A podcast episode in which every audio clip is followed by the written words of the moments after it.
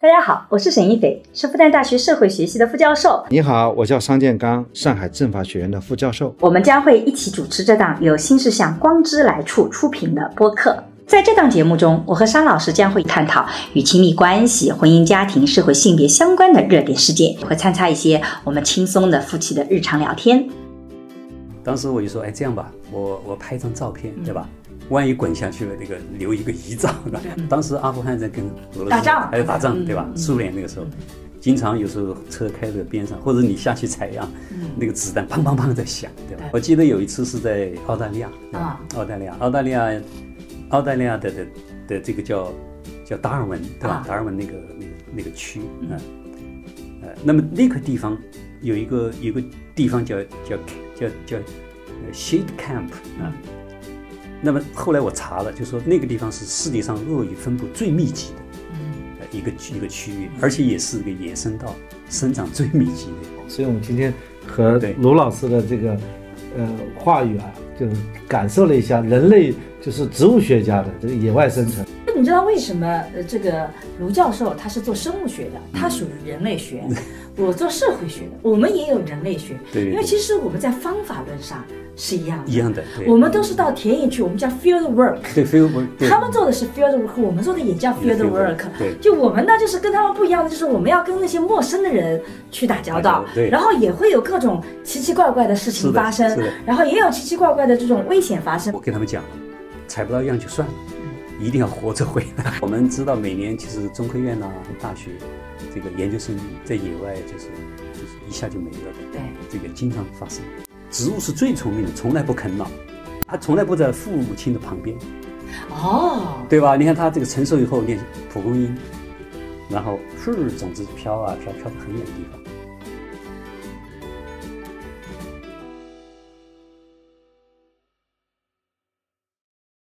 大家好，我是沈一斐。我叫商建刚，今天这一期呢，依然是我们人类学系列播客的这个特辑啊。我们是请了卢宝荣教授作为我们这一系列的开讲的嘉宾。上个礼拜我们其实是聊到了卢教授在读研究生的时候，嗯，还有很多精彩的故事还没有提到，所以我们这一期其实是往下讲，而且我们还想设计一些我自己非常感兴趣的话题，比如说呃无情草木的这个植物的亲密关系，然后还有桑老师所感性的粮食的问题等等等等。那么我们再次隆重的请出我们卢教授，卢教授也依然做一个简单的自我介绍，请好，嗯，好的，嗯，呃，谢谢大家啊，嗯，呃，非常高兴我们又继续我们之前的话题，嗯，那么我现在对我自己的工作的单位做一个大致的介绍，嗯，和我自己从事的研究领域跟大家做一个大致的交流，嗯，那么我现在是在复旦大学生命科学学院有一个系叫做呃生态与进化生物学系，嗯在那个系工作，我曾经也是我们这个系的第一任的。系主呃、这任嗯个，系主任啊、哇，呃，那么，那么我的大家都听到了，就跟生态对吧？跟这个植物、跟生命有关系。那么实际上我长期是研究什么呢？嗯，我就是研究植物的进化生物学。嗯，那么可能大家觉得进化生物学是一个比较，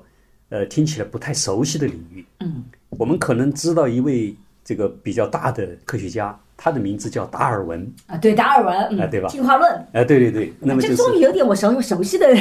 这个资料了啊。这个就是大名鼎鼎的这个进化生物学家，对吧？所以说我研究的内容呢，就跟他研究就有些近似，但是呢，我不是研究那么非常宏大的一个进化生物学的问题，我是研究人类的发展和我们吃饭的相关的一些植物，对吧？相关的这样一些呃物种，像水稻、小麦，还有我们的大豆我们在上一期的时候还提到了这个，其实转基因的问题，对因为提到大豆，对吧？对对对然后我们也提到了这个袁隆平先生的这个呃杂交粮。对但实际杂交水嗯上稻我们也在这里要声明一点啊，其实我们其实是从一个科学的角度去探讨，我们并没有价值观说一定支持或反对，对的而是我们认为要更。具象的把问题剖开来，嗯我们才知道背后的问题是什么，对吧？啊然后我原来以为呃罗宝荣教授他的各个领域之间是分割的，比方说他做科研，嗯啊他擅长舞蹈、啊音乐、绘画、摄影。对，我经过上一期的呃，学习后我发现罗老师这个各个专业能力，它是可以融合在一起对的。他打通的，他啊他这个植物得画画，对吧？然后对，一直在强调这个画画啊，对他这个植物研究的啊嗯这个重要性啊。他是当然，他是一个呃书法家，嗯啊，是一个画家，但是呢，他同时一个生物学家，他还是个特嗯别厉害的摄影家，还是个对摄影摄影作品特别好，摄影因家为他去大对量野外，然后他就去拍照对对，拍照技术特别对好。这个，我觉得这个是非常震撼的。我想有一个人摄影，他就去做摄这种摄影，植物摄影、人物摄嗯影，有他自己的专业。嗯，啊，画画，那你可以要么是画这个，画那嗯个，画国画。然后呢，他能够去和他的科学研究相结合，对，这个是太难能可贵了。嗯，而且我上一期这个。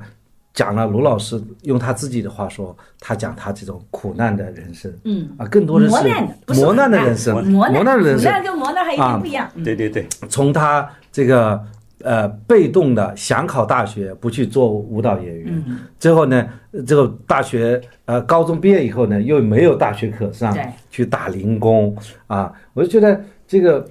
卢老师一直是非常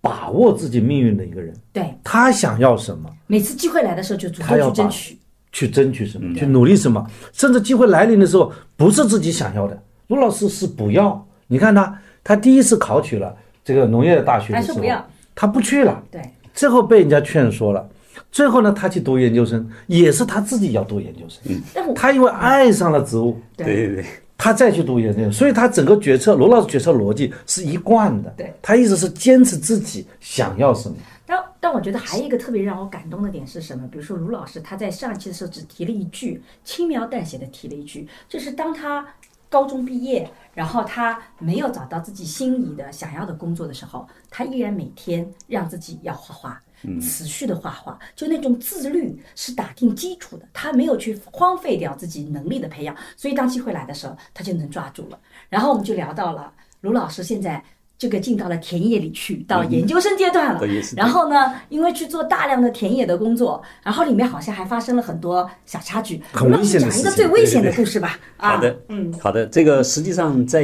野外工作呀，呃，你必须要有热爱，嗯，因为你要你要到，比如说到了这个西藏，对嗯吧？到了这个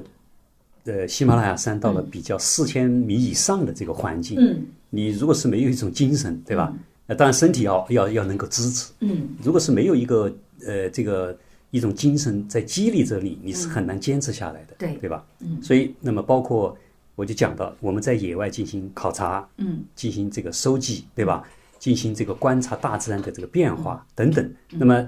是什么一个力量来促使我去这样去做事儿呢？实际上我的感觉就是，就是对这个东西的一种热爱，嗯，啊，对植物的一个专注热爱，对于植物的一个它的一个科学奥秘，嗯对吧？的一种一种热爱。嗯，当然，在我念硕士研究生期间，以及在这个博士研究生期间，我都花大量的时间，呃，去这个野外采集。你博士也是在四川农业大学的博士是在瑞典，啊，就瑞在啊瑞典典。我这里在国外，复旦青年上有他的一个报啊道，哎，就是因为这个卢老师的英文比较好啊，读硕士期间呢，学校就安排他呃接待前来考察的瑞典大麦研究专家啊冯波茨曼教授，对对然后呢，这个那个这个波茨曼教授和卢老师呢就聊得特别愉快，然后呢，那个冯波茨曼教授就邀请他到瑞典去读博士，对对，邀请，啊，因为他去读博士也没钱，嗯那么呃，他又能够拿到奖学金所啊对以罗老师他的机会永远是别人给他机会，但他做好他准在备做选择 啊，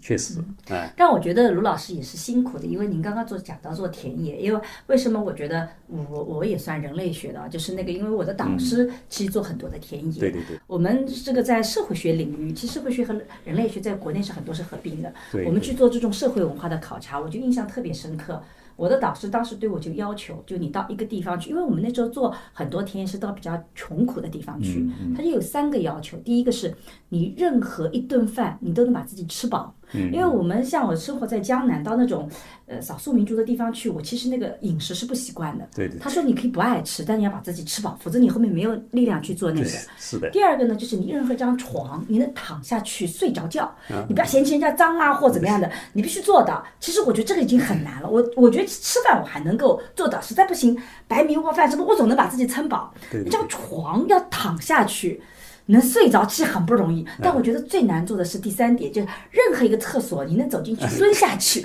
哇，你知道吗？这个有的有的厕所你进都不想进去，你觉得就踩着那种脏的东西进去的，所以其实真的去做田野的时候，那种最基本的东西都会对你形成很大的挑战。是的所以我就觉得做人类学其实对你基本的很多东西是听上去好像很浪漫，到了一个呃原始的社会，或者是到了一个穷苦的地方，到了一个新的地方像旅游一样，其实它根本就没你想象中那么容易对对啊。对，确实，那个自然科学也是一样的。那么你比如说你去翻山越岭，嗯考察对吧？采集这个样本，有时候确实是，呃，有点冒着生命危险这样的过程去。对的，嗯包括我有几个经验啊，一都是在我学习和工作的期间，呃，去经历的一些事儿，就在野外工作的时候，呃，那么比如说在我当年刚才就上一次的话，我们讲到了，就是我在念硕士的期间，实际上我就已经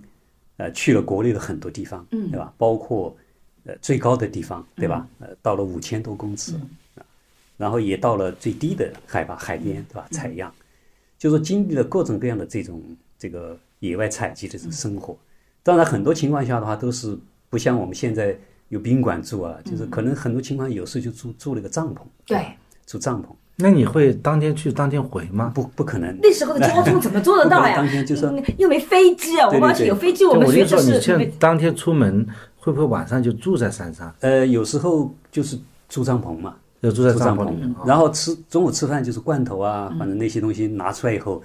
大家围在一起就吃了，嗯对吧？这种这种呃经历是很很常见的。这我们听下来还蛮浪漫的，像搞 户搞户外一样的。嗯但实际上也是很很危险，对吧？因为在山上可能碰有野兽啊，嗯或者是有这种呃突发的一些事情，对吧？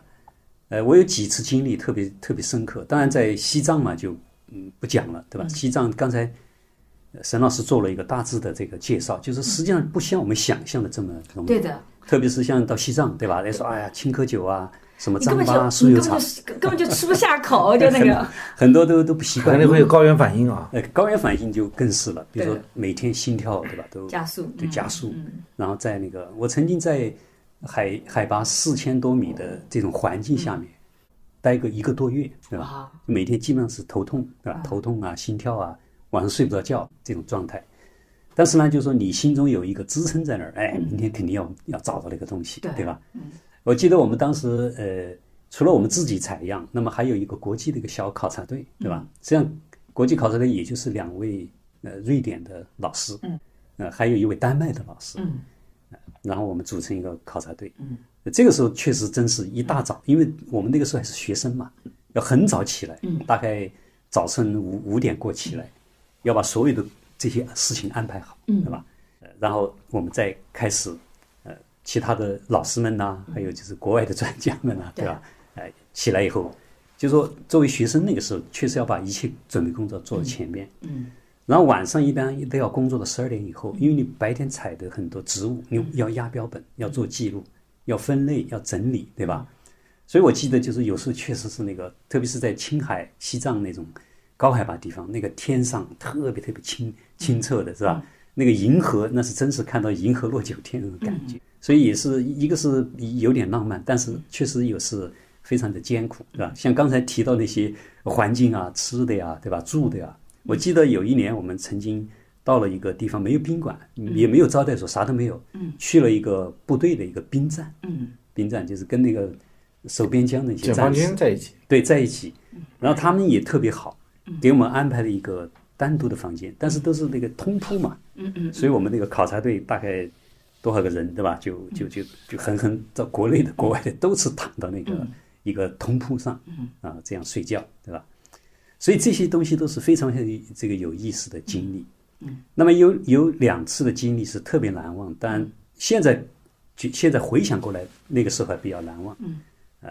但是嗯当时没有感觉，对吧？我记得有一次还是在我读博士期间啊，也是到当时的叫塔吉克斯坦，嗯，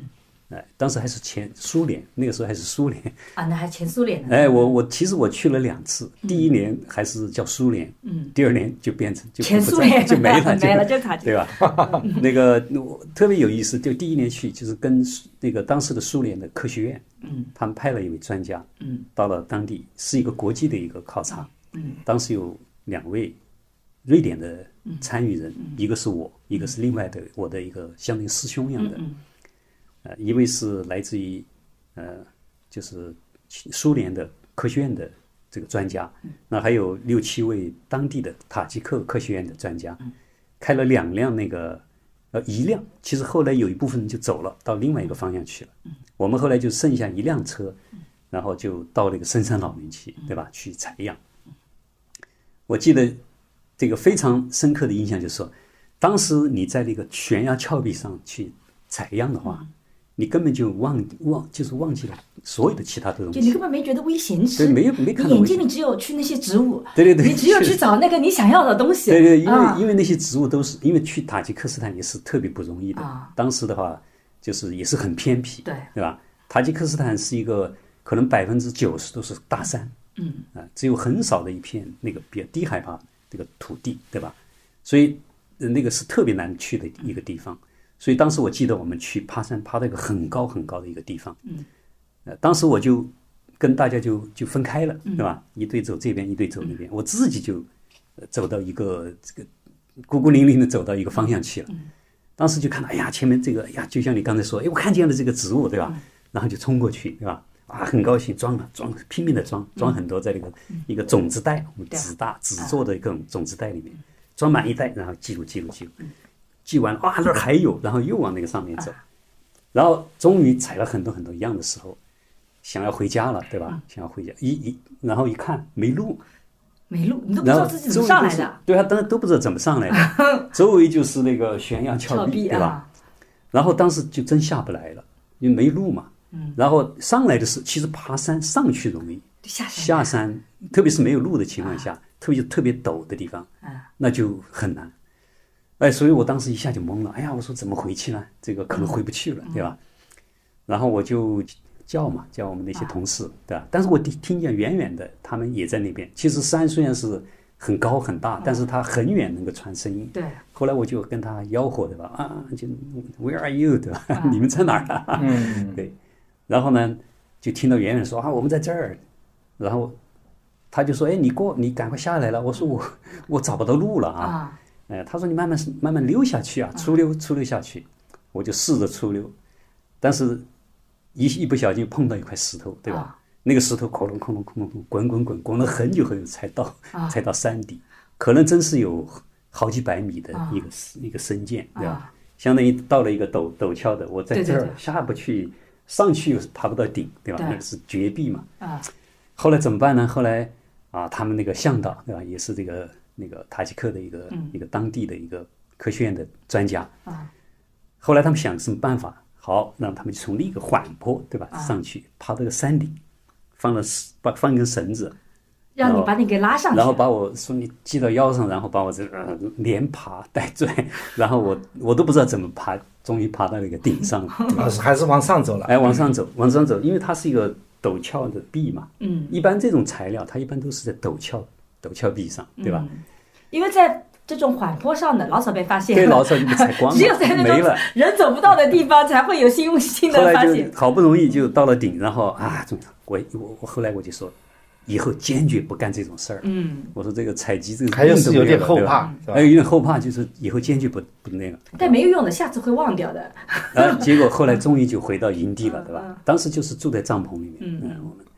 啊他们也说你也以后要注意安全，对吧对对？对那个呃，这个不要不要冒险，对吧？嗯，我那个一起来的那个瑞典的师兄也是，啊，是这个我们讲将来回去只有我一个人了，我肯定就交不了对对对对啊交不了差，对吧？好了，我说以后坚决不会，我肯定要跟大部队，而且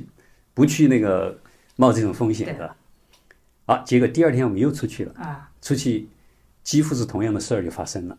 因为你会在做这件事情的时候， 就投入研究是会有个状态的。对，就你真的是叫忘我状态。什么叫忘我？就是你会把之前讲的和那个你都忘掉，你眼睛里只有一样东西，对就是你研究对象。 对，研究对象确实， 这个是就就忘了，你啊一激动，你一下就把昨天那个事儿就忘然了后。你又往上爬了。然后我就看，哎呦，看到那儿有，看到那儿有，有有有，哎，后来就爬到一个，也是一个就峭嗯壁上嗯峭壁那儿，对吧？哎，很高兴，就说，哎，踩那么大一个，该回去了，对吧？然后一看，又没有路路，对吧？哎呀，这个时候我叫他们就隔，可能他们太就很远远了听不见了嗯，对吧？哎，我于于是就想，糟糕了，今天下不去了，对 吧怎么办呢？嗯，当时我就说，哎，这样吧，我我拍一张照片，嗯对吧？万一滚下去了，那个留一个遗照呢？ 我就我记得我当时坐在那个那个土包上，啊，把我的脚伸在那儿，然后拍了一张照片，就又一个脚，然后还有 那个相当于那个山崖，对吧？啊，后来就就没办法了嘛啊，也也喊不到人啊。嗯后来，哎呀，后来就因为他那儿有些草，对吧？这这次不一样，那次上次昨天那个是一个光溜溜的山啊，这次那个山上还有一些草，啊，所以我就抓着那些草，一步一步，还挎了个照相机，然后背了一一大包那个草采的样啊采子， 样，嗯，然后就抓住这个草，然后往地上滑几步，然后再抓这边的草，再往下滑几步。哎，好不容易磨蹭半天，慢慢慢慢，终于下去到一了啊个相对比较安全的地方，然后再下去了，对吧？这两天的经历，对吧？就是给我留下这个比较深刻的印嗯象。而且当时你想，塔吉克斯坦那边对门就是阿富汗，嗯嗯，当时阿富汗在跟俄罗斯打仗还在打仗，嗯对吧？苏联那个时候。经常有时候车开到边上，或者你下去采样，嗯那个子弹砰砰砰在响，对吧？哇，那是很恐怖。所以当时就其实也没觉得什么，但现在回过头来一想，就当你处在那个场景中，你根本就没感到危险，所以中文里有个词很有意思，叫哎后怕。后怕。就事后再害怕对，以前就不太能理解什么叫后怕。其实您的这个故事，就是你事后想想很害怕，但是你当时在这个处境里，对对对你还没有意识到这么没意识危到险。，嗯对啊，但是我我第二天那个就是我就估计到了，我说哎呀，可能真是下不去了这一天，嗯你又没有像昨天那个地形那个陡峭，嗯然后还还还高得很，对吧？下面还深得很，怎么办呢？于是就说万一出事儿啊，留个给自己留个留张留个印象留 张，这这是科学家的留张想东法西，。哎，把这个脚脚伸那儿拍个照，又不想拍自己的脸，是嗯吧？那所以么你在野外的时候，你经常去的是没有路的地方，对，一般就都不是像我们现在去旅游对，对它已经非常成熟的景区是了的，啊，是还有指示标志，从这里到哪里多少公里， 对到对哪里有多少公里，那你什么都没有荒山，野那岭你对哪怕不是那么陡峭，哪怕不是没有就不陡峭的地方，你找回原来的路也很难的。呃，其实反正就顺着那个方向去嘛，对，就下下去以后，但有时候也会迷路，嗯但是呢，基本上就说你你也知道大概就是在那个位置上，你会借对吧助什么什么导向仪啊，呃，这个那个时候还没没这么先进的仪没器，那么我先我进记得唯一的一个比较，我我那个带就是一个海拔仪，对嗯吧？能看看到自己有多高，对吧？啊、所以实际上还是要靠这种就是天分，对就是你要会看太阳、看方位的、啊。对，，其实对，当时也是直觉，就是觉得那儿是对的。嗯其实有时候采样啊，或者这个你你迷失方向，这个可能是会常见的，嗯，但是一般都是比较安全的情况下。哎，我就想好奇问一下，你采了那么多样品回来是干什么用的呢？呃，就做研究嘛，就研究它的这个做杂交啊，像把它种起来，然后记录它的一些基本的生长习性，嗯，对吧？哦，那对它它进行有可能，比方它分在门别类山上能够能够生生长发芽，对但是你在家里，比方说实验你室会模拟不是对这实个验对室对，环会会境，模拟那个环境，记录它的温度啊、湿度啊，那个各哦嗯种各样的。所以你采样也不是一般老百姓什么去采采个放到荷对包对里对，要它是有一要套做科学记录，科学记录啊。对，我想这里还是而且但有我在这里想这，里面是一个很专业的工专业作，的对对工对作。怎么采是专业活，是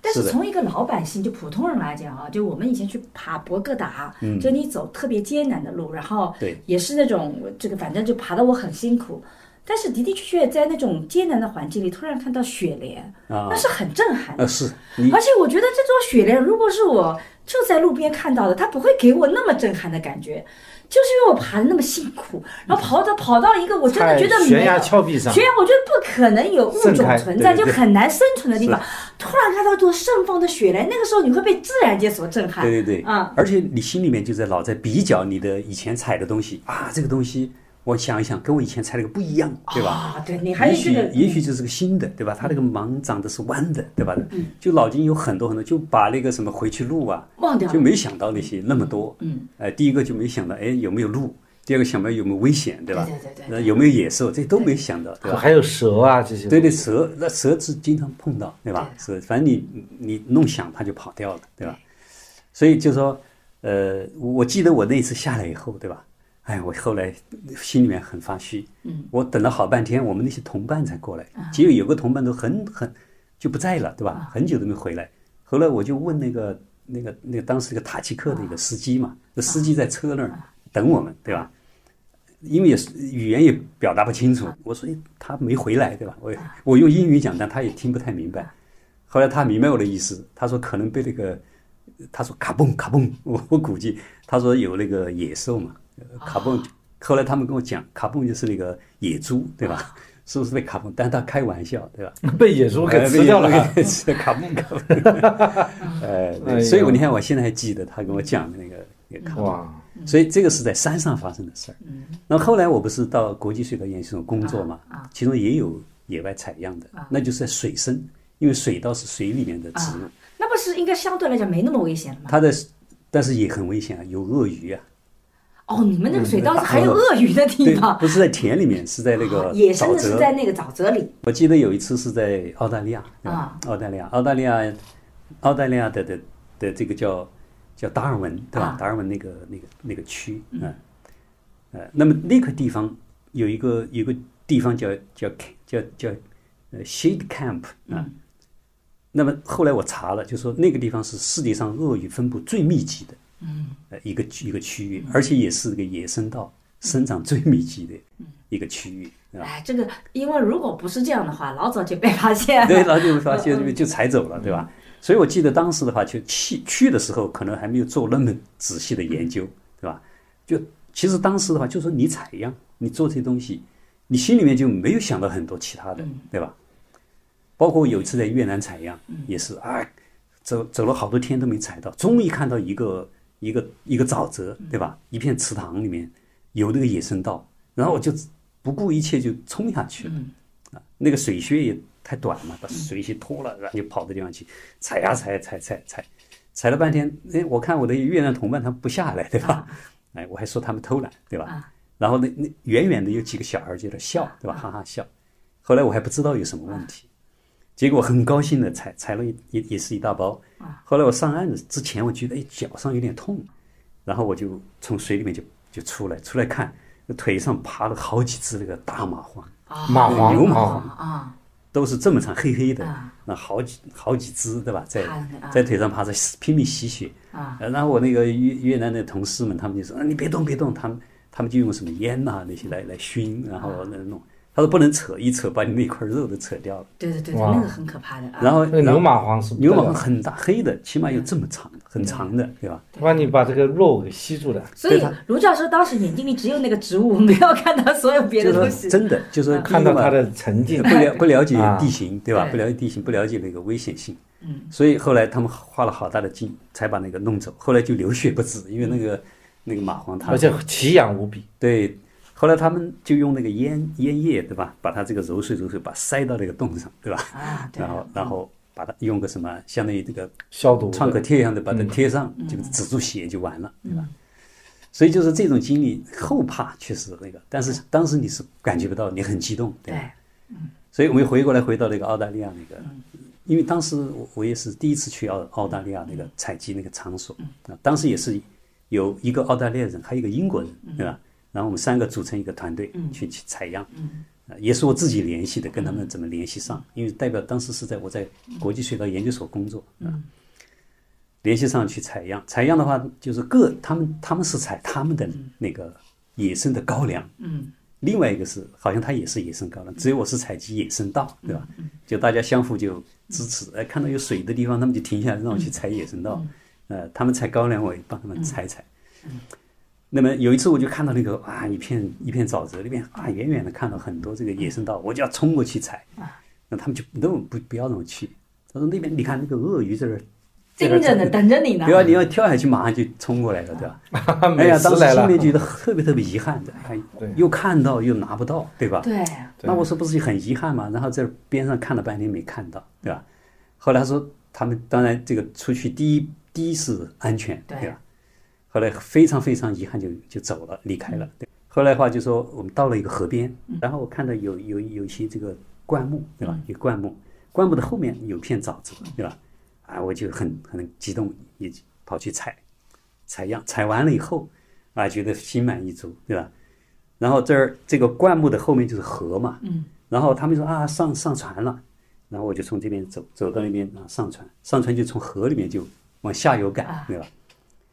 然后到下游，我才发现我那个灌木的后面有一只五米长左右的一个大鳄鱼，就在那边等着在那你。儿张着嘴，啊因为它不饿。他们说啊，那个，我就说哎，我是刚才在那儿采样，他说你差点就没了。啊他说那个鳄鱼，他说为什么它它它不饿？啊他说他要是饿的话，你可能根本没有跑掉的机会，因为它动作太敏捷了。对的，人类，你像那个牛都跑不过，对吧？嗯，后来我看那个鳄鱼张着大嘴在这儿晒太晒阳，太阳，啊哎，懒懒的，对吧啊？后来我还拍了张照片，我说，就是他们就说你这个是叫恶口于生，对对对，对，这我觉得个你胆子太大了。不当也不知道，其实是不知道，其实你叫无没知者看无见， 畏，就那个还还不知道这个地方对啊鳄鱼这么可怕，蚂蟥这么可怕，否则也会稍微谨慎一对点。那对个，嗯就是不知道，我知道有鳄鱼，但是没看见那个有有有正好有灌木嘛对，对布对挡挡着了啊，没看见，嗯，所以呃后来，呃，但是那一次采样确实后来就在水里面被什么东西咬了一下，嗯，后来他们就我们离开了那个达尔文，他们就就叫 New Territory，对嗯吧？啊，到那个地方，然后我就发烧，每天发烧，每天发烧。啊，后来他们说算了，你们不能去那个，我们去了那个那些地方就非常的偏僻了，嗯对吧？可能就没医院了，嗯，所以你赶快退回去，去找个医院，对吧？去治疗一下，然后就就返程，嗯，但是我基本上采样嘛也采的很多了，嗯，后来我就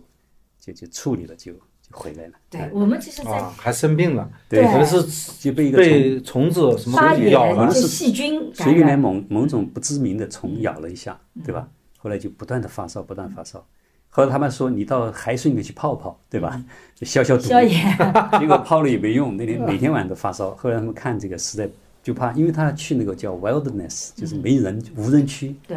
怕在里面万一出出问题，他嗯们没法这个及时赶回来。哇，所以我们今天和哦对卢老师的这个呃话语啊，就是感受了一下人类就是植物学家的这个野外生 存。你知道为什么呃，这个卢教授他是做生物学的，嗯他属于人类 学；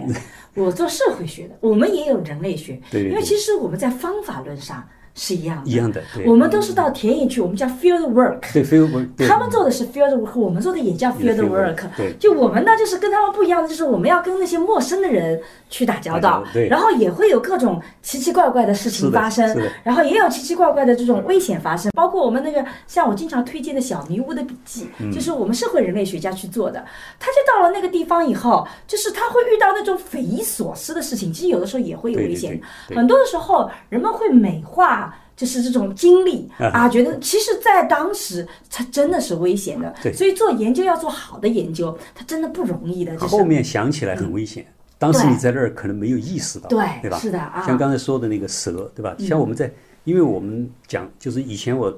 在山上嘛采小麦，对吧？后来到这个嗯做做这个水稻的野生金元种，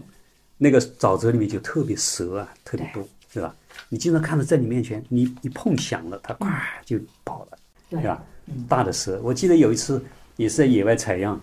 然后我前面一个也是我们队员，一个大蛇哗从他前面跑过，一个女孩嘛，她就吓得惊惊叫，然后跳到身上，把我吊着把脚那个收起来，对吧？就那个啊叫着叫，后来她也是无意识嘛，就是完全是一下看到那个一个很很大的蛇从她面前一下就跑过去，那你们的研究生是男生多还是女生多 啊？呃，一般是男生男生多一点，一般女生，我回国以后，那么我们研究基本上是研究这个叫杂草道，杂草道一般是农田里面，嗯，是吧？所以因为我也知道这个在野外是这个比较艰艰苦，所以我一般如果是女生采样，一定要给她配个男生去当保镖，嗯，对吧？而且我给他们讲了，采不到样就算了，一定要活着回来， 安全的 回来。呃，教授嘛，对自己是严格要求的，严格要求对对有个教授还是热爱学生 的，因为他们不知道嘛，因为我教授已经知道危我险们性啊经了过了。对，其实我们知道，每年其实中科院呐、还有大学这个研究生在野外就是就是一下就没了的，对，这个经常发生，啊是的，经常发生。因为这个真的很难就避免。科学研究是有风险性的，就是科学研究，它不像一般的你出去，比如说你去探险，你心里会有一个安全意识。对对就像刚刚卢教授讲的，当你去做研究的时候，你可能眼睛里只有那个植物，对你会忘掉那个是的场景，所以这个神很容易犯的一个错误。对对对而且呢，还有另外一个，其实你像我们做呃人类学也是一样的，你您做那个研究也是一样，对因为你去的地方一定是你不陌生熟悉的，对陌生的，你你熟悉的 文化，你其实是比较少的。所以对像那个我们那个社会人类学的费费孝通先生，嗯他后来回来到自己本地来做做本土人类学，其实是个创新。但他当时也是在广西瑶族那边，他太太就是他和他太太都掉到了那个一个陷阱里哦面去，然后他太太为了救他，先去找外援，结果外援没找到就落河了，所以他的嗯哦第一任太太是在田田野里面过世的。啊，所以其实为是科学献身对嘛。对，真所以是因为你一定去的是你不熟悉的地方，你熟悉的地方你这个人类学做的比较少嘛，对对吧？对本土人类学也有现在，我们但是以前都是做那个，所以它哇，一我定觉有得这为个问题。做科学研究真的还是有生命危险啊的。对，是是有的。其实不光是我们生命科学，你看包括这个很多科学领域啊，嗯，你像居里夫人，那明明知道这个镭是放射线，对嗯吧？对她健康肯定是有害处的，对吧？包括我们做导弹呐，是吧？做核弹呐，做这些东西，她都知道这个东西放射性啊对啊身体肯定是有问题看不见，那个只要你从事一段时间，肯定就会出问题，对吧？你看居里夫人，她后来不是年纪大的时候就就出现了各种各样的放射性的那个疾病嘛，嗯，所以其实科学研究确实有一种精神啊，特别是自然科学这一块，对，像那个我们很多老一辈的这个植物科学家，很多都是啊，这个冒着生命危险，对吧？像植物中间也有很多有毒的，你稍稍一不注意，像见血封喉，那真是啊，一旦手上划个小口子，被那个植物，你可能就真是就一会儿就没了。所以我们出去采样就是要准备很多呃必备的药品啊、工具啊，对吧？而且也一再告诉同学们不要去冒险。啊， 不要去冒险这个，因为我们经历过这种，包括在路途上翻车呀，或者是其他的这种事故也非常多，对吧？还有包括半夜，我记得有一次在那个塔吉克也是，呃，晚上有时候还打个帐篷，那个有一次我们这这个地方连打帐篷那个条件都没有，对，有地方连搭帐篷都是没有条条，件那就这样吧，那就露天住，对吧？那个鞋就放在那儿地上，然后把行军床，呃，部队那种行军床，他们那个那个战士用的，对吧？哗，帆布的一拉开，躺在那个上面就睡觉，对吧睡到半夜突然就就听到声音不对，结果就就就醒了，醒了一看鞋都不见了， 鞋跑涨水了，那个 河边上，呃，然后跑了好远才把这个鞋再找回来。哇，就是说那个是就是可能就是一个是就是地形对吧？你你你感觉那个地方非常安全的，但是它可能都会有半夜里涨水，涨水 了，对知道对吧？搞不清楚。哎，所以就说就各种各样的事这个事件都可以碰到，包括人文的对吧？跟人打交道的遇到问题啊，所以就有有很多这个。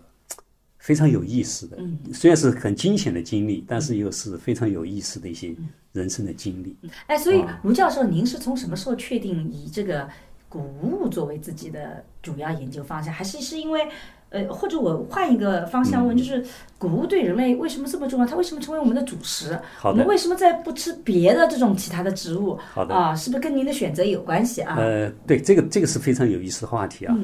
那么实际上，我从读研究生开始，对吧？那个时候就逐渐就进入到了谷物嗯小麦那个因为做小麦嘛，嗯嗯因为那个我的导师小麦的育种专家，嗯对吧？呃，而且他也他也是一个植物分类学家，嗯呃，这个植物解剖学家，就是他多面手，嗯，那个导师我也很佩服，嗯，年轻的时候曾经是那个叫青年远征军，是吧？嗯，打日本的时候开飞机那个。啊，啊，从从那个空大学军大学里面调出来，对吧？去去开飞机，对吧？这您博士时候的导师，我硕士硕士的时候硕啊士时候，对啊四川大四川四川农业四大川大学学嗯嗯对，呃，他的父亲也是这个叫翰林，嗯，学士啊，嗯，所以也是一个书香门第，姓严嘛，嗯，你想这个孔孔孔子那孔孔庙那一对对家对下来有个姓严的，对对对颜回，他是颜回颜回他追溯到多少代子孙，所以他也是个啊非常有才的，他的父亲啊，包括他自己，也是能够绘画。嗯，对吧？画画、讲课讲得特别好，做研究做出很多的成果。对吧，我们两个，因为我导师正好两夫妻嘛，啊，嗯一个姓严，一个姓杨，对吧？特别严先生他，他这个父亲是当时翰林院学士，嗯，呃，清朝那个时候，对吧？也是做官的，呃，成都不是那个保路运动嘛？辛亥革命有一段保路运动，就是在四川，嗯，他曾经在那个那个纪念碑上写了一个，呃，一一一边的那个匾是他写的啊，纪念碑上，所以是非常著名的，所以他是研究这个谷类的呃小麦。所以我呢就继承了这样一个学学科专业，对吧？学习跟小麦本身以及小麦呃的祖先，嗯它的近缘的一些野生近缘种亲戚们，嗯他们的一些这个关系。其实为什么要研究这个关系呢？刚才我们讲过，物种之间如果它亲缘关系太远，嗯，你没法进行杂交，它有对种间的生殖隔离障碍，啊，对，对吧？嗯，那如果它亲太近呢，它这个优势又是没有那么高，对吧？我们叫近亲繁殖就衰退嘛，嗯，所以我们就要研究它的系统关系，嗯，或者亲缘关系，对吧？所以，那么我们就要研究哪些这个野生的物种它能够用，嗯，它们之间的一个什么关系？它跟栽培的小麦之间有什么关系？嗯，将来可以通过遗传工程啊、杂交啊这种方式，把那些有用的基因把它转移到这个栽培这个小麦里面来。所以从那个时候就开始跟谷物做了有关系。嗯。呃，那么刚才提到的，就是为什么后来对这个谷物的起源呐、这些嗯特别感兴趣，对吧？所以你看，研究了粮食作物以后，嗯，而且我你看做几个东西都跟谷物都相关，对，一个是水稻，水稻，对吧小麦都是呃小麦啊，包括实际上大豆都包括在我们广义的五谷中间。对，你看我们说五谷，嗯经常曾经有个话嘛，叫做你四体不勤，五谷不分。对五谷还有五谷分灯的那对，个五叫，哎，五谷丰哎，登。嗯这五谷到底是指哪五谷？我都不知道五谷啊，啊，在我那个就是科学呃公孟非众号科学艺术啊嗯公众号里面有讲的特别清楚，叫五谷就包括了稻、稻、水稻、水稻、黍，黍、黍是一种叫大黄米，大一种黄米啊叫，小米，实际上是一种小米嗯，但是它叫称作黄米、大黄米。稷稷、稷就是我们说的谷子，小谷子米，啊，小米而且这个稷特别重要，稷是中国叫做百谷稷为先。啊，你看中原文化、中华文明就是靠这个小米，小米支撑起来的支撑起来的，嗯对吧？而且它也是起源非常小米加步枪，对，小米加步枪也是我们当时吃 的，对吧？嗯就表明这个，其实我们讲这个，在在在这个秦始皇那个时候，你看多么的显赫，其实他他唯一能吃的就是小米，小米对的，嗯什么面包啊、面条啊都没有，嗯那 都没有，那个就是在这个秦代嘛，实际上对就是最早的中国在汉地啊，嗯汉地的就是小米。刚才讲第三个稷，嗯而且这个稷的话，它跟国家、江山、哦，社设计稷的稷，对对啊吧对嗯对？稷对字一样的，就是说它这个跟这个老百姓的这个生活稳定、社会的稳定、有江紧山社密稷关稳系嗯定有关系的。然后倒数稷麦，麦麦就是小麦，小麦对吧？嗯小麦。但是现在我自己的研究，我还可能有个认为，就说可能是另外一种麦，嗯，对吧？因为我们说的倒数稷嗯都是中国起源的，对，麦是西域起源的。也就是说麦是从西域引进过对来西域的引进，而那个时候伊朗可吗能是不是你想西域是哪呃？伊朗呃，主要是现在的以色列，啊以色列叫叫叫新月沃土，对吧？我们这学人类，对对就两河流域，两河流域嗯古巴比伦文化那个那个起源的那个地方，对吧？所以我们那个时候的麦可能是另外一种东西。估计应该是跟燕麦类型燕麦那个对吧啊？燕对麦对对，但是呢，就是现在还没有得到考证，我现在一直在做这个研究嘛，啊呃，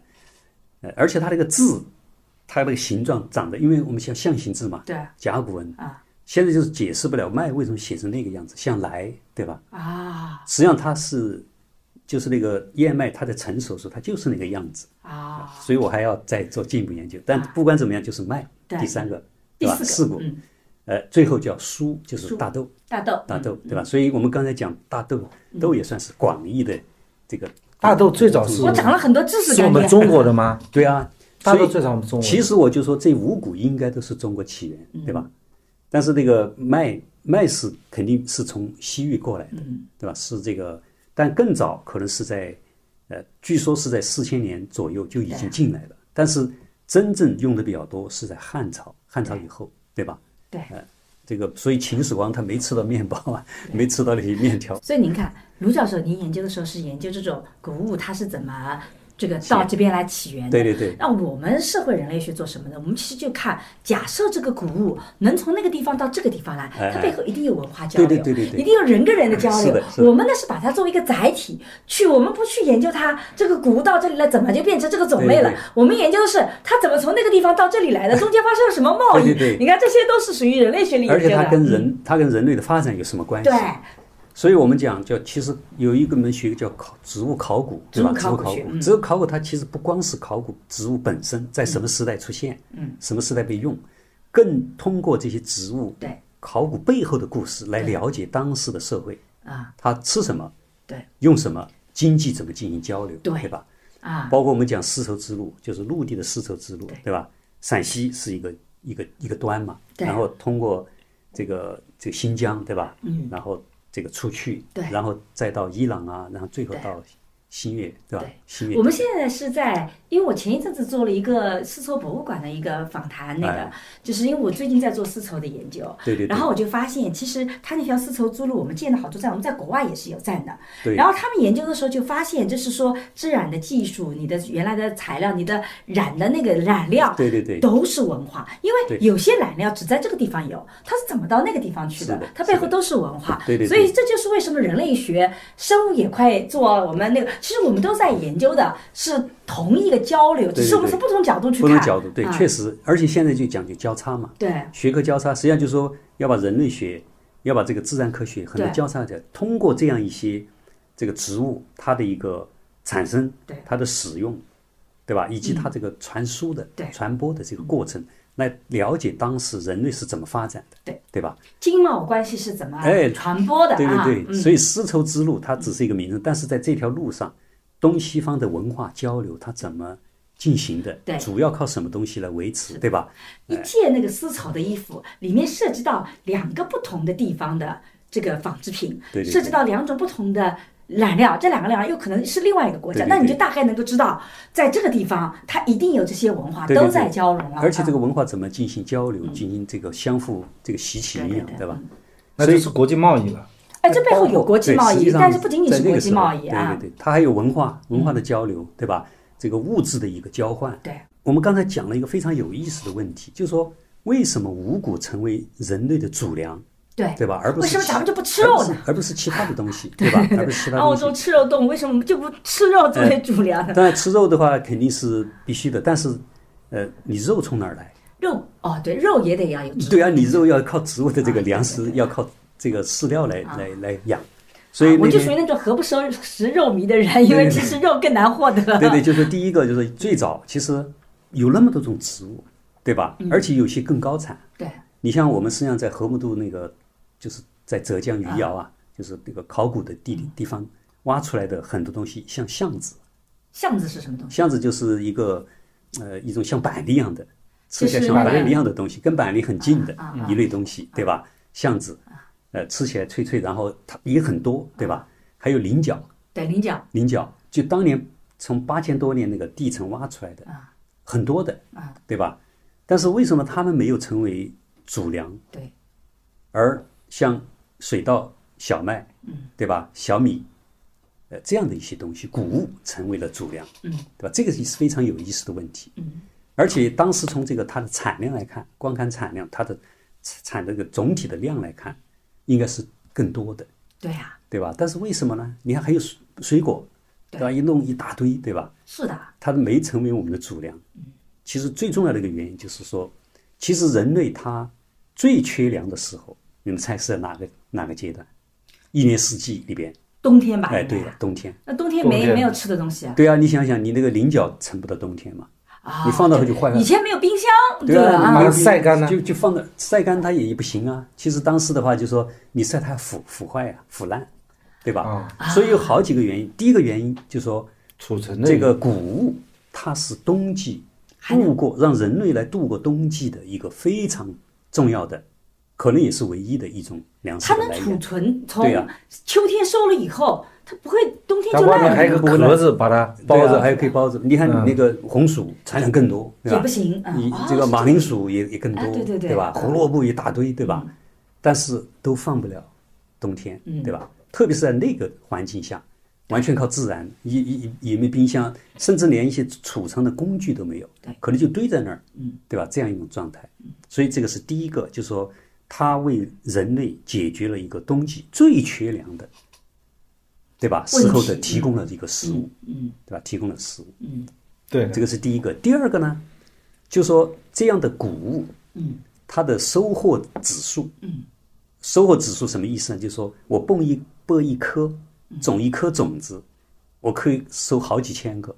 好几十个、上百个这样种子，容易繁殖，就它的收获指数，对吧？就是它的繁殖这个指数比较高。你看我像小米，特别是小米，啪撒一堆我，撒一一把，对吧？它就可以生生产上千上万颗种子，就是一个单株上。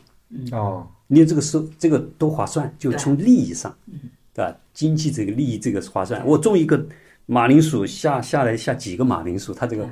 变换就就相当于不划算了，产量不高对，产量不高就，说它这个种种种下来，翻倍的数字不哎够，翻倍人家看对翻倍这个收啊对收收获的这个量，相当于这个指数是不够的，对吧？所以第一个储藏条件，嗯，那它可以为你解决冬季的这个粮食问题。嗯，我记得我们在小学的时候有学了一个课文，叫做《一个蟋蟀和蚂蚁》，对吧？蟋蟀白天就是哎这个对去去这个玩儿啊，那个蚂蚁就不断的积累东西，对吧对？到了冬天的那时候，到了冬天的时候，哎，这这蟋蟀就饿死了，没东西吃嘛。那蚂蚁它就有就活下来，对吧？对，所以就说从这个可以看得出来，就是人类其实，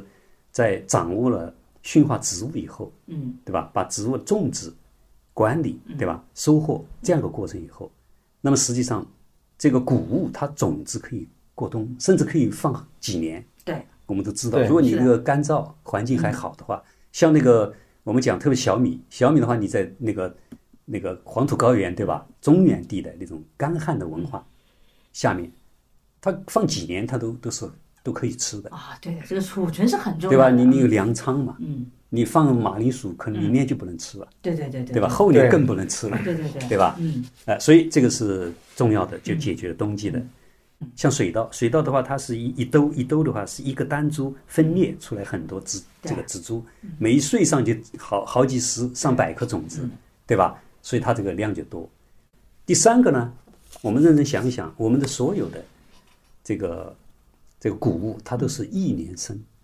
对一年就我今年就春季播下去，我秋季就可以收获，啊，对吧？对，有的是一年种两季，哎，有的还一年还可以种两次海南可以一年种三季，对嗯啊，但是你很多其他的，你可能像如果是苹果，你要种，你要等几年才能有吃的，哦对，从你种一个苹果树，等到苹果树真的长东西，那得好那几不是哦十人年，早就有饿的死十掉年的了，啊，早就饿死掉了。十年对树吧木，我们说经对常对说对的啊，所以的话就说，你看这个谷物，我我们春种啊就对对秋对收，对吧？每一年都有，每一对对年都对有对对，嗯无论哪一种，小是米的、是的大米、是的嗯小麦，对吧？高粱等等，你种了，你今年就有，今年种，你今年就有收，有望收获，嗯对吧？所以这些原因都导致谷物最后成为我们的主粮的一个非常重要的因素，啊对吧？当然，它还有还有很多其他的因素啊，就说，呃，这个包括它这个就杆子，对嗯吧？杆子和它这个收获这个东西的比例，啊，你看啊，我们那个一个小麦，它杆子比如说这么高，啊它的这个穗子上有很多，嗯但是你像一棵一棵这个椰子树，对吧？对你它椰子长树得以高后很大，但是它就就一棵椰子树，它就就长那么几棵，对吧？对十几棵，啊踩的也不方 那便，收获指数就太少，对对对，对吧？所以它扔掉的东西相对比较少，嗯那个拿来人吃的东西相对比较多，而且它那个那个草杆，它也可以喂喂动物，对对？吧？喂牛啊，喂马呀、嗯对对吧那？我有一个很好奇的问哎题，就是现在以前的谷物，因为人们需要淀粉啊这些对对东西，对对吧？对像现在我们说淀粉它没有营养，所以像我的话是晚上不吃米饭的，对因为我觉得好像我吃米饭容易长胖对，我就问是不是淀粉真的没有营养，还是说其实这个里面是有些误解的实际上，淀粉它主要是给你很多能量、能量？热量、啊热热量啊，啊热热量，因量为它它这个吃下去以后，它马上就吃米饭转化有成力气转化成糖。是这个意思吧？对对对，转化成糖。嗯就像我们干农活的人要对吃点米饭，吃点干的，不能喝稀饭。对对对，对，所以我到现在还养成一个习惯嗯其实，对对对我还是要吃点干的。刚才讲也是有一定道理，就是说它这个转化比较快，嗯它立马吃下去以后，它就让你有劲儿。嗯，你吃肉可能还要它它蛋白质要要消化，要分解成那个能量，它嗯还要花点时间。它对于长期的身体的构建是有用的，嗯但是对你短期要爆发那个力量，它是不够的。啊，所以这个是第一点。再一个呢，就是实际上人类它也是经历了这么一个，我们刚才讲的，就说最早食物是奇缺的。嗯我们讲到，就人类有三个大致的这个发展阶段，第一个叫狩猎采集，嗯，对吧？狩猎采集，狩猎狩猎的话就是跟着这个动物赶，对，追动物，大型的动物，什么猛犸象啊，与这个剑齿虎啊，嗯呃，大型的野牛啊，这种大型动物，对吧？追到它赶，但是它的来源毕竟很少，嗯，对吧？所以当时的话，人类它是迁徙的，哪里有动物哪里里有动物你就跑哪去去哪去里去啊追，对吧？呃，也住去住的地方也不是居无定所，嗯对吧？你想想，在这样一个状态下，他这个团队就不可能太大，嗯你不不可以想象一万个人追追一个动物，对吧？一般都是十几个，对吧？十几个人、几十个人最多嗯来追赶这个大一个动物，而且不断的迁徙，而且问题就是说，你一旦这个地方东西吃完了，又跑到那个地方去，所以才连从从非洲走向了全世界嗯嘛，对吧？所以在这样一个运动不断迁徙的这样一个状态，就是它第一个它食物不够，嗯第二个，其实当时的这个采集的野果，包括树叶啊这些东西，它的量很少的，对吧？自然给你提供多少，你就只能用多少，嗯对吧？对，那个时候人类也像动物一样，对啊就稍微高级一点，对，稍微也大高级不可以了开太始多用，可以开始逐渐用工具了嘛。它对吧使用工具嘛，使用它工具围猎拿石头啊，对对对而且拿拿这个各种各样的这个但自也制工具来，这个也是百万年的一个进化过程，对吧？形成，所以呢，就说物质是不够的，嗯，对吧？而且人在迁徙运动状态，你没法发展，嗯，对不对？你你不可以想象啊，这个十几个人跑还皮，这个腰杆上挎了个挂个大彩电在那对儿跑对对，这个没不可能，对吧？所以当人只有定居下来以后，对吧？定居下来后，就是我们说就进入到第二个阶段，第二个阶段就是我们叫做农耕时代。嗯，农耕时代实际上是非常重要的，其实我们农耕时代跟前面那个时代的区别就在于我们驯化了哎，植物，驯化了植物，对而吧且可以把我们它自己养，可以把这个植物，哎，让它比较低产的，对吧？量不多的，我们可以把它慢慢搞得更多，对吧？嗯，不集中的，比如开花，它哎这个你像我们野生东西，今天开一朵，明天开一朵，对吧？对你总是不够。人类驯化就说，我开花期比较一致，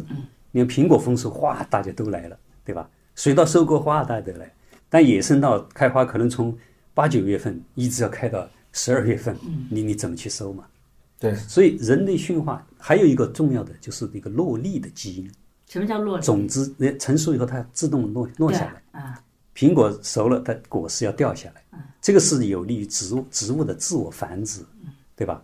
所有的野生植物它都必须要能够成熟以后它要落到地下，从土里面再萌发、再生根、开嗯花、再长下一代，对吧？但是这个东西就不不利于人类啊，你还没有去收割就没了。对，对吧？嗯，所以人类的第一个重要的驯化的性状就是让它不落粒啊，对吧？你看，比如说种子成熟了，你看我们现在水稻也好，小麦也好，高粱也好，玉米也好，啊，成熟都挂在那儿的，等你去收，哦，这个我从来没想对到过，吧？啊你想对的对是对，吧？啊，那个都掉了，那麻对烦了。啊，你说这个掉了就没有用了，嗯对吧？掉了你就收不了了，收不了那你就没没吃的了。哦，谷物有这个特征，所有的野生物种都是这样，都会掉下来，都会掉，因为它自我瓜繁殖啊，熟但蒂我落们嘛，驯化它，可以让它哎延迟一段时间，就是说不不落，甚至啊你像玉米的话，它就是进化的特点，它这个就是不落，哪怕它就干死在那儿，它都玉米掉下来棒子不会掉下来。哎，这个有意思对不对啊，我们讲这个西瓜瓜熟蒂落，它也不是的。哎对西瓜西瓜熟了，它也不会只野生不的会蒂落野生肯定要掉，野生的，啊。野生西瓜野掉生的西瓜几乎没啥那个肉，嗯，对吧？其实那个肉是为了哄动物来吃的，嗯，动物吃了把种子就传播到其他地方，排泄出来以后，种子在这儿就生根开花，对吧？哇，这个野生西瓜很聪明啊。对啊， 所所有有的的植植物物都植物很嗯都是很聪明的。你看，植物的种子传播方式，有些做的像降落伞一样，嗯像蒲公英，对吧？它为了能够跑得远一点，嗯植物是最聪明的，从来不啃老，它从来不在父母亲的旁边，哦，对吧？你看它这个成熟以后，你看蒲公英，然后是种子飘啊飘，飘到很远的地方。但是苹果不就落地了，不就在父母旁那边？是人人类把它这个培育成那个样子的。为什么啊？它原来野是这生样的苹果，第一个它果实非常的小，啊，它没什么果实，然后就种子比较多，啊然后动物还喜欢吃，啊动物吃了以后果肉消化了，然后种子就走到哪儿就排泄到哪儿，啊！不就帮它传播了吗？对对对对对，所以有靠风传的，嗯，有靠动物传的有靠动物传的，嗯对吧？动物还包括了各种各样，包括你看我们讲那个苍耳，苍耳子，嗯，它还粘在你身哎，上，粘着你是粘在动物身上，嗯附着在动物的皮毛上，嗯，到了很远的地方，然后动物这个趁痒啊或者弄就把它就搞下来，还真的植物不啃老 啊。对啊，那不啃老，嗯，而且植物，你看那个我们讲一些漆树科的植物，它有像翅膀一样滑行，对吧？大树种子成熟以后的飘飘飘飘飘飘飘飘到很远的其地他地方，方，。为什么？因为都落在父母亲旁边，它就竞争就死掉了。对，那没法存活，那点营养太少，嗯，对吧？所以说我们要向植物学习，不能啃老哦 不要啃老你看，植物有风传的，有动物传的，还有水传的。你像椰子，啊！椰子就掉到水椰子掉下来以后，你看它那个有气囊嘛，飘在海上，可以漂洋过海，啊，从这个岛跑到很远很远岛，嗯，然后这个停下来以后就开花，对吧？啊，这个发芽，嗯，长成新的树枝，嗯哇，是是，所以这就是植物的智慧。植物有太多的智慧了，对吧？啊啊，呃，这个我们有一次专门找时间来讲植物智慧。对啊，呃哎我还想问个问题啊，好，哎，你问吧。我刚才就是聊了很多资源科学的问题哎，我想其实中国现在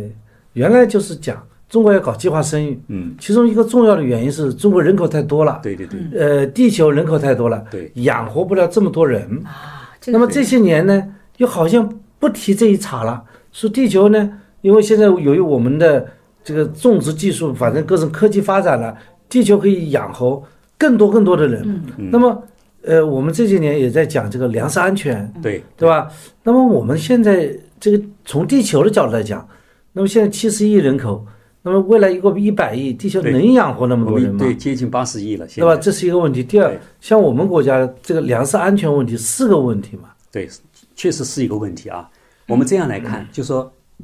粮食安全和人类的发展，它永远是一个就是一一种挑战。嗯，当我们人很少的时候，我们希望创造有了技术以后，创造更多的粮食，嗯，对吧？所以你看啊，我们刚才讲到的三个阶段，第一个狩猎采集，那个是完全依赖大自然，嗯，大自然给多少你就吃多少，嗯，对吧？所以那个时候人人口的量是特别少，嗯，所以这个全世界人口在这个一万年以前，就说一万年就是呃，在农耕文化，嗯，就是植物驯化农耕文化之前，不超过一百万人口，嗯，对吧？因为它都是完全是靠自然老界天能的提供那个，嗯就是没有技术来增加它这个产量，对吧？你看农耕文化啊，呃，应该是有一个统计在，好像是应该是一九零零年的时候，地球人均就已经涨到了这个十几亿了，十七亿当时，哇，对吧？嗯，所以就说在这样一个从有了粮食，嗯，有了农耕文化，有了更多的产出。其实我们刚才讲，呃，我们这个技术啊，就是只是一个小小的改变。第一个，你让那个种子不落地了，对，其实这个都是老天爷，就是他在这个自然的变异中，生物多样性嘛，它总有一种是相对病态，它不落了。对，人就看到啊，这个好，把它拿回家。嗯，其实当时也是叫无意识的选择。所以我那个时候听哎金立教授做讲座，说哎人对类之所以你看能够传播，主要其实是因为那个变化的对对那个跟正常那个不一样的那个对，对它才是一个它那生个。存下来所以其实对我们每个生出来的，可能我们现在生存的是，我们都是个病态的对或变就态是的一能个够能够群体才对生啊，存能下够来，适应下来，跟大自然斗争到今天的都是不正常的嗯不。正常的，对的。 对吧那正常都被就是只能按部就班，对一旦环境发生变化，不适应就死掉了。所以你是看的这些是的东西都是，就人我们刚才讲，人类实际上就是用了一点点小小的技术，把它不落力的这个性能把它保留下来，嗯把它粒儿大的保留下来，把它人觉得口味好的，保留下对来吧？保留下来，把这个开花一致的把它保留下来，逐渐逐渐就形成我们现在的高产的品种，嗯，对吧？那么在这个状态下，好，人有了更多的物质，他就可以居住下来了。对，那么现在问题来，就是说人口的这个增长跟粮食的增长，它永远是一个相互的矛盾，对你，你食物更多了，就更多的人对啊了，更多人食物又不够食物了。不够了，啊对吧？但是就是到了一个人类比较文明的时，候，他也不可能把人给搞掉，对吧？对，嗯，所以这个，呃，原来不是马尔萨斯的人口论嘛，就是说人口的增长和食物的增长是不匹配的，对的，所以人类永远它是处在一个粮食安全有问题的这样一个阶段，对吧？特别是由于一些变化，比如说全球气候变化，对，极端的这个洪水，极端的高温，极端的低温，减产，对啊，对这个全减球产粮食减全产，球粮食减产，对吧？有有很大的问题，还有一个环境的污染，嗯，对吧？农业生态环境的污染，嗯，还有个城市化，嗯，你看我们这个城市化占了多少土地？对，对吧所？以我们有一个呃耕地面积十八一亩，十嗯八亿亩，红线国家划红下线的，比如说就说十八亿亩土地，它到底能养活多少人？嗯，这就看怎么活，嗯，对吧？如果是还是像我们，呃，上世纪五六十年代一碗米饭就够了，然后再来点咸菜，嗯，那可能这这种生活方式可能就，对吧？就可能养活更多的人。对但是随着人类的发展，文明程度高，对吧？那他他现在需要的东西就更多呀，对，对吧它现在的种的植物是给那个给动物牛啊，吃对对对要这转个换嗯去吃，对对吧？所以它需要更多能的量，不是能量人去吃的，对人就吃那个牛肉，对吃吃羊你肉看，比如了，说我们以前，比如说，呃，一百斤的米，对吧？我们人你看吃好久，嗯，但是我们把一百斤的米喂了这个动物，对，那一下可能子它生产的那那点肉就可能一点点肉就就就没就吃掉嗯了，对吧？是是就它这个能量的转换过程不一样的，所以在这个这样一个状态下的话，就说我们需要生产更多的粮食来维持高水平的这种生活方式，嗯啊，对吧？对是的，的你看以前，嗯可能在你们父亲那一辈，他们可能基本上就是米饭、对，粮票嘛。刚才不是讲粮票，对有有这个三十斤粮票，就可以了。然后再一点咸菜，嗯，一点蔬 菜。是是。我们那个是时候还有肉票嘞，高质量的生活，哎肉还票是永远一个是对一个粮食是稀缺的，对，一个一个月就吃一斤肉，嗯，对吧？最危险、最最糟糕的时候，一个月只有半斤肉，对吧？我大概理解了，卢老师，你是讲我们刚刚在问粮食危机的时候，对它其实不是一个简单的够或不单够的回答，对对而是说你怎么去如何生活？如何生活，你后面的需求是什么？什么对然后你技术是怎么发展？对它是一个匹配的过程。对对对所以它无法用简单的够或不够来回答。对包括我们人类自己生活方式的改变，对也会使得这个，如果你就突然间大家都吃哦，都需要高的那个东西，那怎么生产可能都不够。我听下来，啊罗老师就已经非常明确的，就是说人人们日益增长的对需求美好生活的需需求求，对它必然是存在粮食危机，对对对对，吧？必然对啊，真你的看，确实，你这个不能是就是退回到原来的嘛，对人是不能往回走对的嘛不能往，回人类也不能往回走而，且怎么能再回到茹毛饮血的对时代呢？还有一个嗯从伦理上来讲，你人还就自让它自然发展，对对吧？你不能够这个阻止采取它采这取个一种不伦理道德的这种手段，对吧？所以就说人类发展和粮食安全、人口的增长，它永远是一个呃一个矛盾矛，盾的问题，嗯对吧？所以就是要在这个不断的技术的更新和这个之间找到一个平嗯平衡点，对吧？？我有一个问题，就是就是，其实我是做亲密关系研究嗯的，我们经常说草木无情，对对对。这个草木真的是没有任何的自我意识，它没有那个这种这种交流嘛？这其实是我们最后一个很好奇的问对题对对啊其实就说世间的所有生命，啊！它都是有情的，特别是对它的子代，就清代对子代的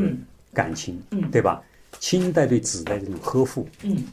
这是没条件的，无条件的。我们有句话叫做“虎毒不食子”，对吧？虎毒不食，你看在在最凶狠的动物，但它对它的小孩保护，它都是特别特别的无微不至，对吧？对有一点危险，它都会这个去这个保护它，对然后有一点吃的都叼给它，对吧？你看那个鸟，也一样，对吧？所以说我们叫呃这个这个这个青鸟的话，就是为了抚育那那几个小鸟，嗯，在这个过程它要消耗多少精力，对吧？那么其实植物也是这样的，对吧？你看植物，第一个我们从植物一颗种子，对吧？一个种子从它一个生命的开始。特别是我们讲那个被子植物，因为植物分了很多类，越进化到高级的这一大类植物，我们把它称之为被子植物，对吧？呃，中间有裸子植物，像松树，对吧？松树，呃还有更低等，像苔藓，苔藓呐、蕨类这样植物。我们所说的被子植物，就是它的这个种子是被果实把它包被起来的，就像一个被子，实际上它就是哦它放在里面，父母亲合理了嗯，在生下 baby 的时候，我就给你包好了，对对吧？嗯，不让你收苹到。果哎，苹果、啊，被子粥，苹果、桃子，而且对吧那个外面其实就是它的营养，哎，对埋到土里的时候呃，啊，对，一个是营，但那个是为了人家就是传播来把它传播来啊，用。就是动物爱吃，哎吃了以后就可以把它所以传年出去啊轻那个父父母亲在这个养育小孩的时候就，就就给他长了一些果子。嗯，哎，你注意啊，你这个下一代啊，你将来要到远方去求学，对吧？嗯你看，我给你先弄点果实，让那个动物把你吃了，带到很远的地嗯方。你看，这个就是一种亲情对，植物其他动物吃的不会是那个核，对，植物吃的是它的母亲 给了外面的那个被子，对啊呀、被子对吧就包被的那个东西，这个是第一个啊，你看，所以很多的果实，对吧？实际上它都是鸟也好，动物也好，吃进去以后，它把跑到远远，它把它这个带排走泄到那个带地方，带它相当于去就为了它带它传去播远嗯方，对吧？你看这个，这个是一种方式。第二一种，哎呀，这个它这个果实没那么那么大，怎么办呢？啊它可以把它喷射出去。啊，你看我们有一种喷瓜，对吧？它成熟落之前，它它就把这个种子把它喷射出去。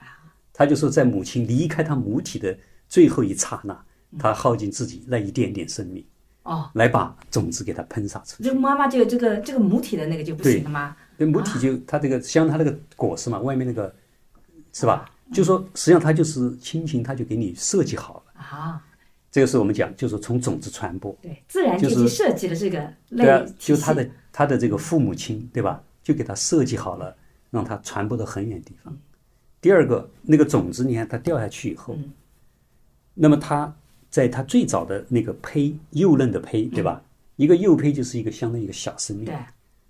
那它没吃的怎么办？嗯，对吧？植物也是啊，它这个刚刚这个出来那么几天，就像人一样，它要喝奶呀、对对对，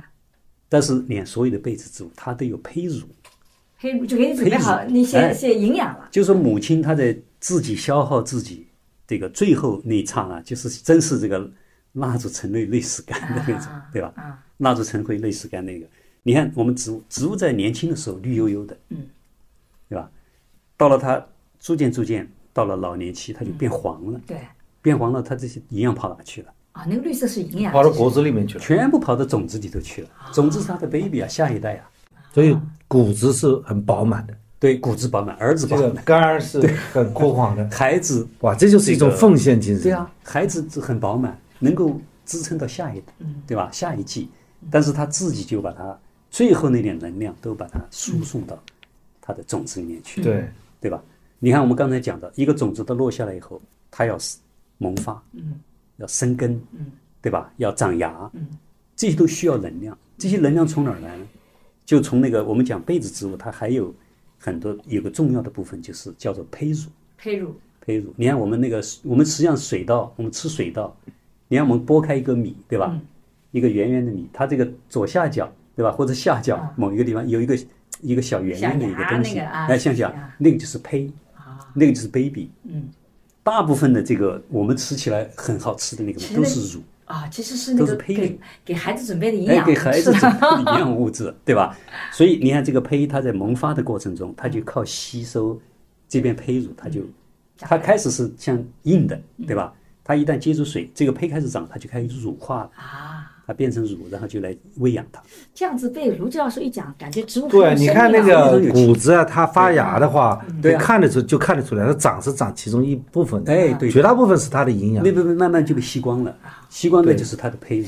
哎，那除了种子以外，它们植物和植物之间能交流吗？它但们？其实植物也有交流的，比如比如说我啊们传粉嘛，它也有结婚的时候呀，啊，对对，他也结婚的时 候有道它理。啊也有这个这个，而主且要它是我来是做种子的，你看都是跟 那个，它它有些，比如说有些它不喜欢你，它不接受你，我嗯哦还对不吧？接受。包括你那个花粉抱跑到我这个柱头上来，我不喜欢你，我不让你萌发，嗯哦，对真吧？的吗？还可以这样子对啊？，哦即使你强行的进入萌发，我不让你去受精，对吧？这个过嗯程，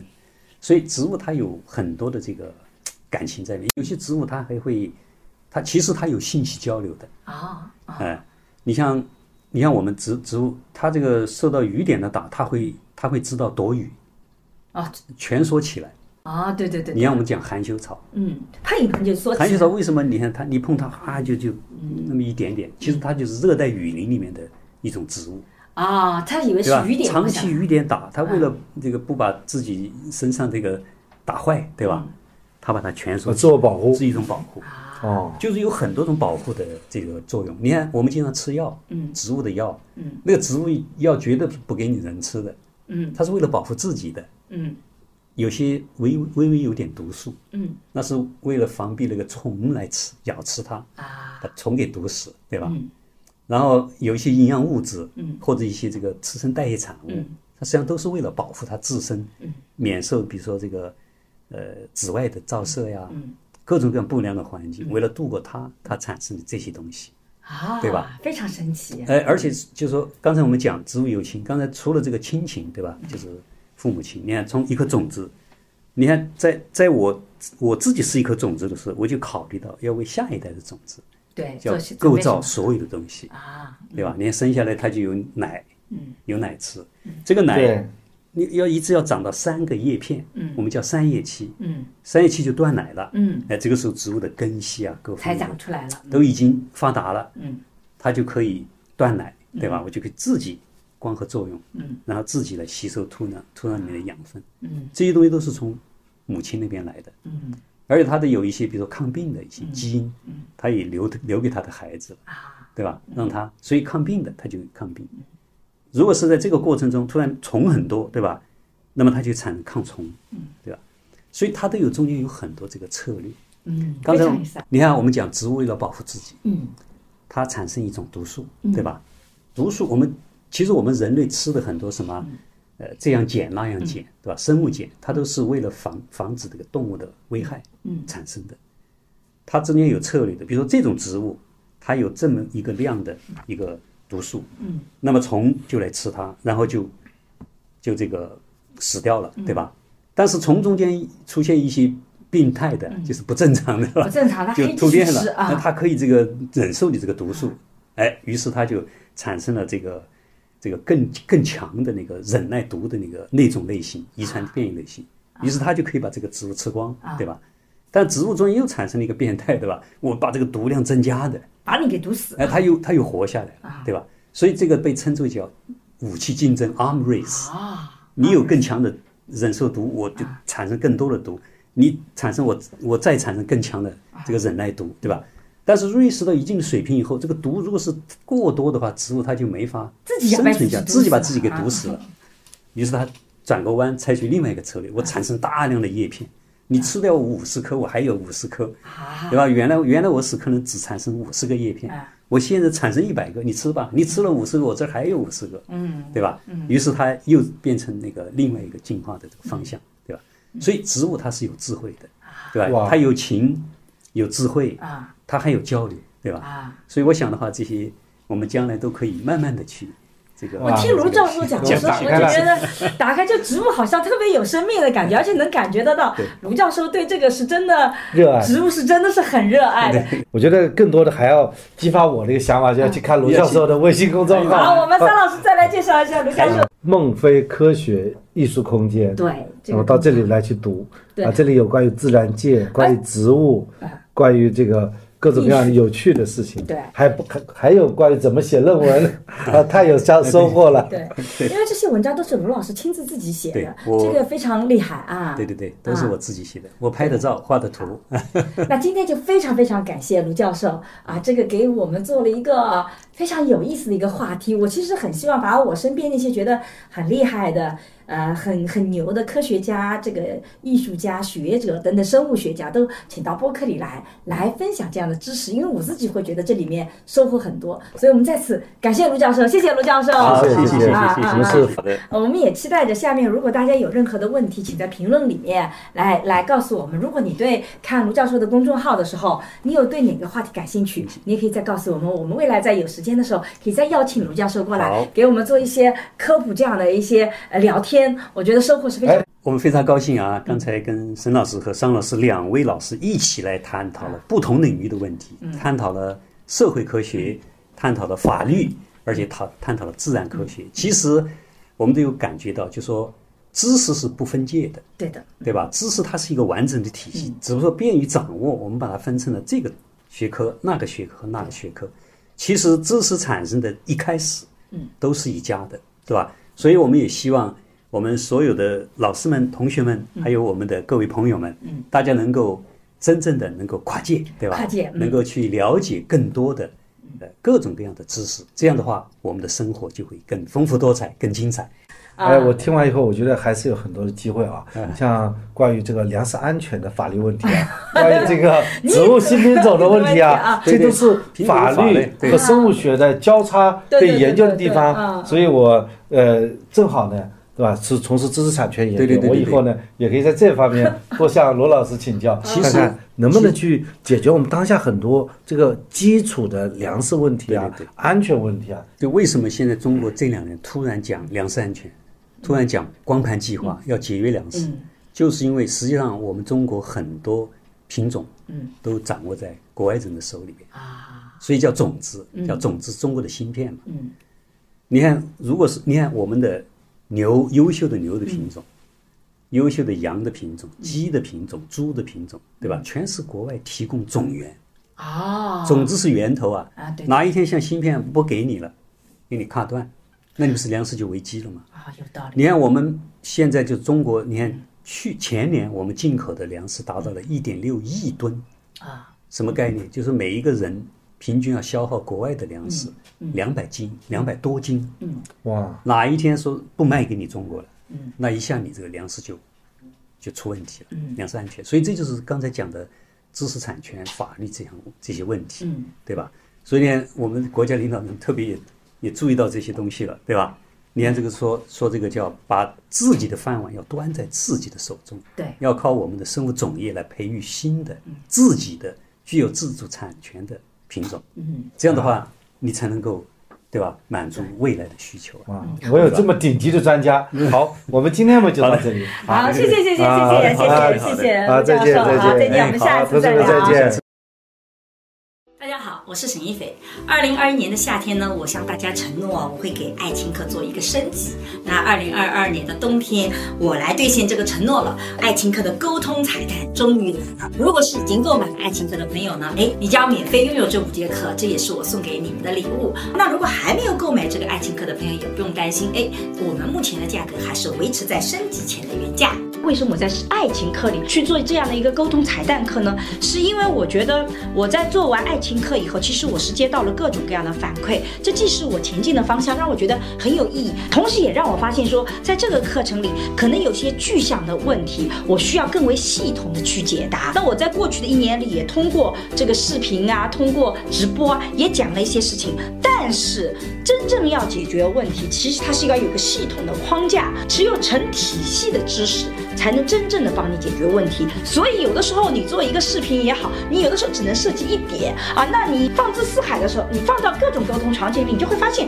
沈老师这个讲的不对。所以我更希望通过一个系统的课程来帮助大家去解决我们在每一个不同的阶段、不同类型的沟通里，我们遇到的核心问题是什么？什么是比较有用的方法？哎，大家怎么能够更愉快的和别人形成链接，能够鼓励自己更勇敢的跨出一步？甚至你会发现，这个沟通课不仅仅只是针对爱情的。我的团队小伙伴听完我的课以后跟我讲说，沈老师这个课在职场也是一模一样的逻辑体系，跟我爸妈交流好像也是这些点。是的，它其实也会有一些适用的场合，当然职场的有些沟通有权利关系会略有不同，但是它也会给你很多的启发。所以我是觉得，其实我们学习一些沟通的能力也是非常重要的啊。如果你想系统的实践爱情里的沟通的话，请一步光之来处。最近我做的沈一斐性教育课已经上线，我想通过这门课和你一起坦诚地聊聊成年人的爱与性，所有我们过去回避的性教育，我们一次性讲清楚。希望每个成年人都能享受性愉悦，更享受爱情。为了回馈一直关注和支持我的粉丝，如果你感兴趣，欢迎你搜索公众号“光之来处”去看一看。我和孟常合作了一档付费播客，在二零二一聊性别，希望能帮助你打开对性别的想象力，做更自由的人。如果你感兴趣，可以在我的播客主页或者搜索公众号“光之来处”加入学习。我和新事项也合作了一门社会学爱情思维课，希望能帮你提供对爱情的结构性观察。如果你想要更系统的去看待亲密关系，也可以在公众号“光之来处”加入学习。好啦，今天的播客就到这里，谢谢你的收听，我们下期再见。